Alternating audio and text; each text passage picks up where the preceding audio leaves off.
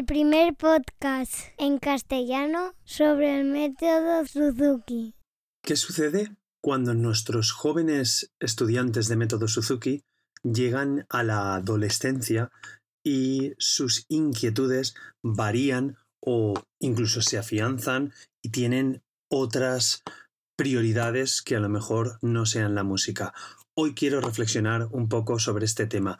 Creo que os vendrá bien a los papás y mamás que tenéis ya peques que están llegando a la adolescencia en sí y a los que se nos viene en un futuro. Comenzamos.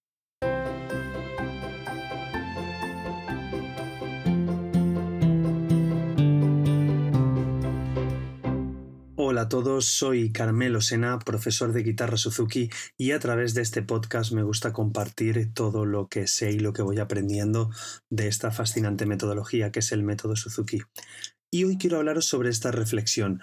Espero acordarme de todo porque es la segunda vez que grabo el capítulo.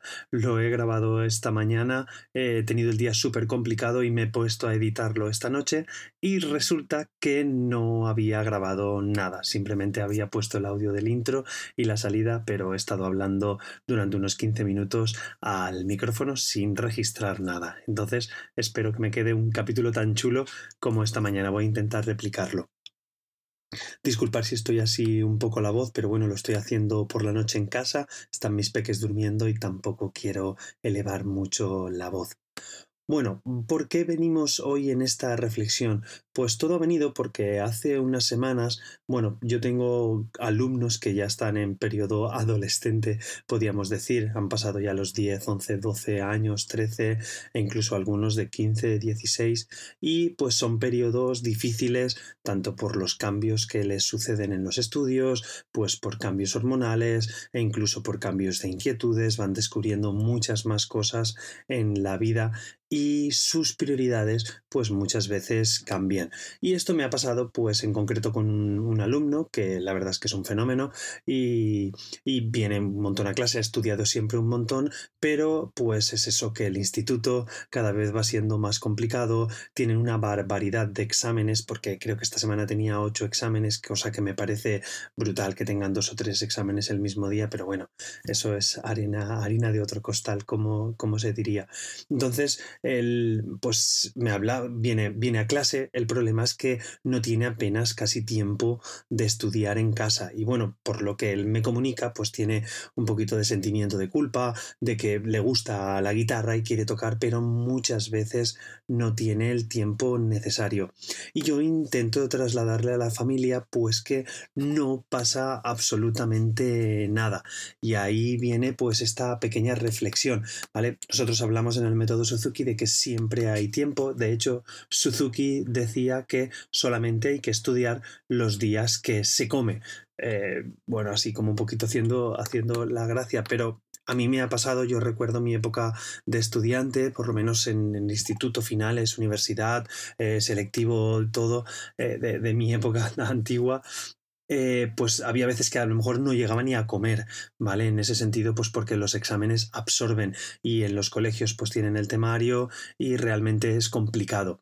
También se junta con esto que aparecen otras inquietudes, por ejemplo, a este chico pues le encanta el tenis y posiblemente pues tenga su vida por ahí, que le mola un montón el tenis y yo como profesor de música pues no puedo estar más contento de ello ya que me planteo diversas cosas cuando me sucede esto, eh, por eso le quito un poquito el peso y el problema al no estudiar todos los días. Él viene a clase, está conmigo, pues no ha podido estudiar, me lo hace saber y lo que hacemos es pues tocar juntos, tocamos un dueto, intentamos refrescar cosas, sobre todo utilizamos el repaso y yo intento pues que se lo pase bien y que disfrute con el instrumento, ya que desde mi punto de vista es lo primero que tenemos que tener. Suzuki decía que lo primero de todo era el niño, en este caso el adolescente, lo primero es el niño y después el amor hacia el niño o el amor hacia, hacia enseñarle a, ese niño, el amor hacia, la, hacia el aprendizaje. Y finalmente, pues era la música, ¿vale? Que era nuestro, nuestro camino en, la ayuda a, ese enriquecimiento de la vida del niño a través de, la música. Entonces, eh, le intento quitar ese sentimiento de culpa porque hay periodos que se puede estudiar más y se puede estudiar menos y simplemente pues toco con él el instrumento. Eh, Carmelo, ¿estás fomentando que dejemos de estudiar y que solo toquemos? No, no, no. Estoy hablando de casos concretos en los cuales pues la vida puede ir por otros garroteros y no hace falta pues a lo mejor estar machacado. Yo no dudo en que este campeón pues cuando termine los exámenes volverá a tocar porque se lo pasa realmente bien tocando el instrumento, tú conoces al niño. Otra cosa es que no pegará ni chapa o que conozcas a algún alumno. Es que yo tengo un alumno que solo estudia en clase pero no estudia nunca, o sea que solo toca en clase pero no estudia nunca. Eso es, eso es otra cosa, ¿vale? Aquí yo estoy hablando de puntos concretos de cuando la vida va cambiando y por eso me hace plantearme muchas veces, pues, el por qué enseño eh, yo en música, esas reflexiones. Entonces me llevan a, pensar, pues, que no, no espero o, no debo esperar. Hay veces que sí que lo pensaba, pero muchas veces intento retrotraerme a mis pensamientos y no espero que los alumnos, pues, se especialicen en música. Sería muy feliz si todos mis alumnos pues, pues se hicieran profesionales en el futuro, pero sé que eso no va a, ser así. Tenemos que intentar educar a gente que sea feliz en la vida. También enseño para que estén toda la vida tocando el instrumento o estén toda la vida cantando, pues tampoco, tampoco espero que cuando tengan 40 o 45 años mis alumnos, no sé cómo será ese momento en la vida, pues todos no tocarán el instrumento, que de vez en cuando lo tocarán y lo recordarán, pues sí. Entonces, ¿para qué enseño yo música? ¿Vale? Os preguntaréis. Pues eh, yo enseño para que sean más humanos, para que sean más seres humanos, pues para que puedan relajarse o divertirse con un instrumento y sin irme mucho más de, Suzuki, pues para que sean capaces de reconocer la belleza, pues para que sean eh, niños pues más sensibles, que tengan una sensibilidad especial, que la música, esas vivencias que nos permite tener, que de otra manera no... Yo, yo las he vivido de otra manera, a mí me gusta correr, ¿vale? Y el hecho de poder acabar una media maratón o mis primeros 5 kilómetros o la primera vez que llegué a los 10 kilómetros, esa sensación interna, esas, esa esa experiencia pues no se puede vivir si no lo haces. Y eh, cuando enamorarte o, ver un amanecer disfrutando de una buena compañía o estar de ese tipo de sensaciones, pues nos mm, somos más capaces de llegar a ellas si es a través de la música. O la música, ya, no de llegar a ellas, cualquier persona puede llegar a esa sensación, por ejemplo, la de correr o la de ver un amanecer, pero la música nos permite ser más sensibles. Entonces, es como que nos acerca a, un, no sé, un infinito más allá del mundo, nos acerca a un, plano más espiritual, si queréis verlo así, ¿vale? Como, como a otra parte donde la emoción es la que nos, la que nos nos embargan y es pues una manera que en los momentos duros de la vida, por ejemplo, también que tengan un punto donde aferrarse, porque a mí pues tocar el instrumento muchas veces me libera y que les sirva. Entonces, eso esa es mi motivación para enseñarles música, para que tengan más amor, para que tengan más compasión, para que sean más empáticos con las demás personas, para que tengan gentileza.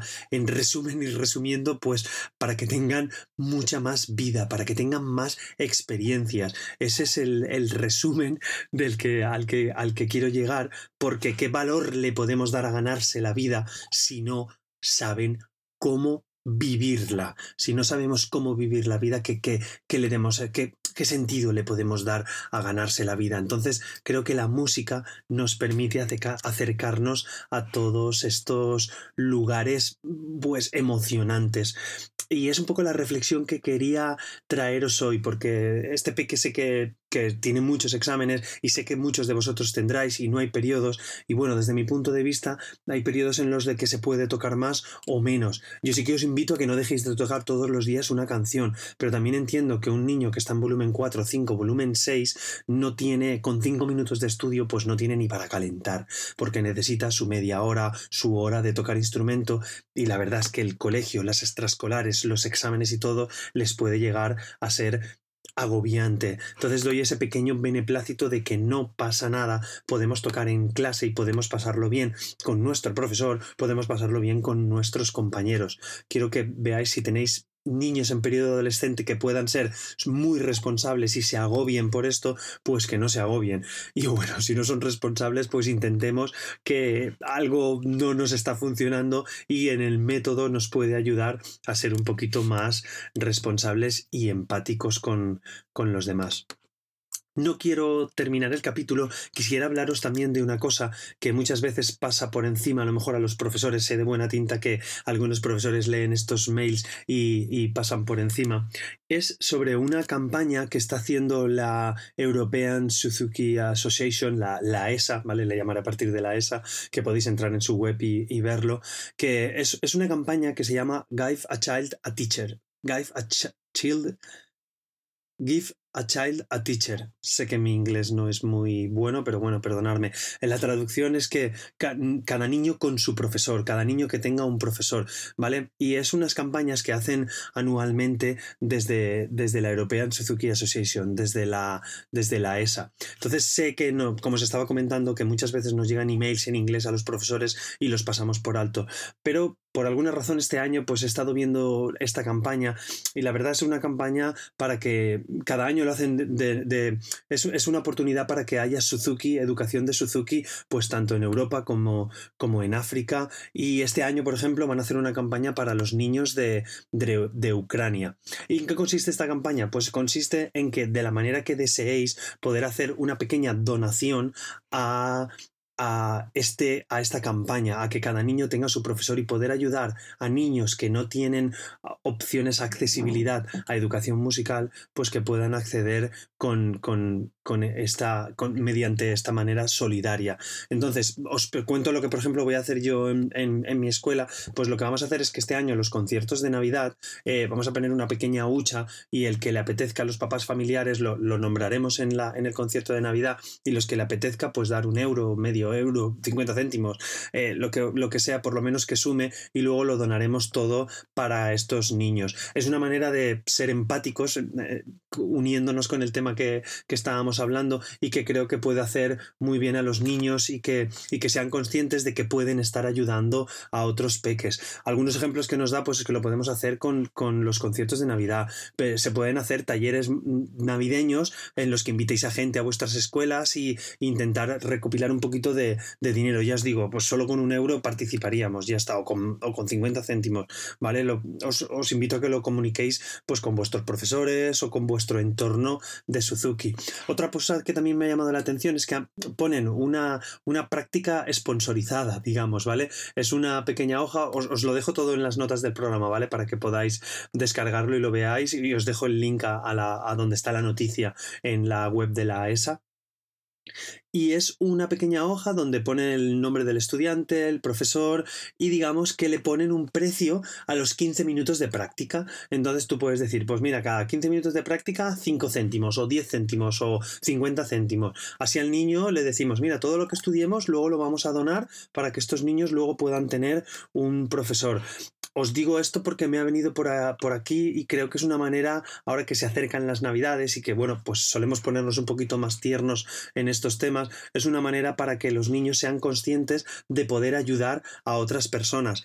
Y lo mismo que os estoy diciendo esto de la ESA, os animo a que vayáis por vuestro barrio, vuestra ciudad y ya no a lo mejor no ofrecer dinero, porque ahí puede ser que haya familias que no puedan ofrecerlo o que sea difícil, simplemente ofrecer vuestra música a otras personas, ofrecer vuestra música a hospitales, por ejemplo, pues que hacer una pequeña, pues una tarde, un pequeño sábado por la tarde que os podáis reunir los amigos y ir a un hospital y dar un pequeño concierto, pues a la gente que está allí, a personas mayores, a, los mismos vecinos en el propio parque. Es una manera, pues, de hacer comunidad dentro de la música y creo que eso está dentro de todas las experiencias extras que podemos hacer. No quería dejarlo pasar porque así por lo menos que, que lo conozcáis, que si podéis hacer algo solidario, sea con dinero o simplemente sea con sin dinero, pues que no perdáis la, la oportunidad de poder hacerlo.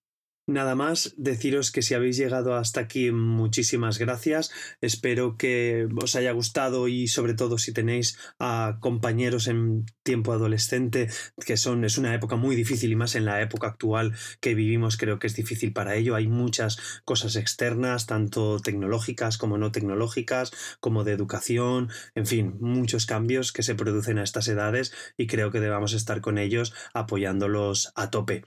Lo dicho, nada más, muchísimas gracias por escucharme, muchísimas gracias por vuestro feedback, me escribís por Instagram, me escribís por Twitter, me habéis enviado emails y la verdad es que estoy súper contento, a ver si un día puedo recopilar y hablaros de todas las cosas que, que me vais diciendo, que wow, me animan mogollón y sobre todo que sé que me escuchan. Desde aquí, decimos desde el otro lado del charco, desde allí de Sudamérica, pues muchísimas gracias a todos. Sabéis que soy Carmelo Sena barra baja en Twitter e Instagram y siempre tenéis todos los enlaces y todas las maneras de contactar conmigo y mucha más información en carmelosena.com barra Mundo Suzuki. Nada más, un placer estar una semana más con vosotros y disculpar mi voz porque ya os digo, es la segunda vez que grabo el capítulo. Y además me acabo de dar cuenta que no se ha grabado el capítulo con el micrófono. O sea, he tenido problemas esta mañana para grabarlo con el móvil, no se me ha grabado nada y ahora que lo estoy grabando con el ordenador resulta que el micrófono no es el que ha cogido el audio, sino que es directamente el micrófono del ordenador. Bueno, disculpad la calidad de audio y espero que en el próximo capítulo no suceda nada de esto. Muchas gracias a todos. Hasta la próxima semana.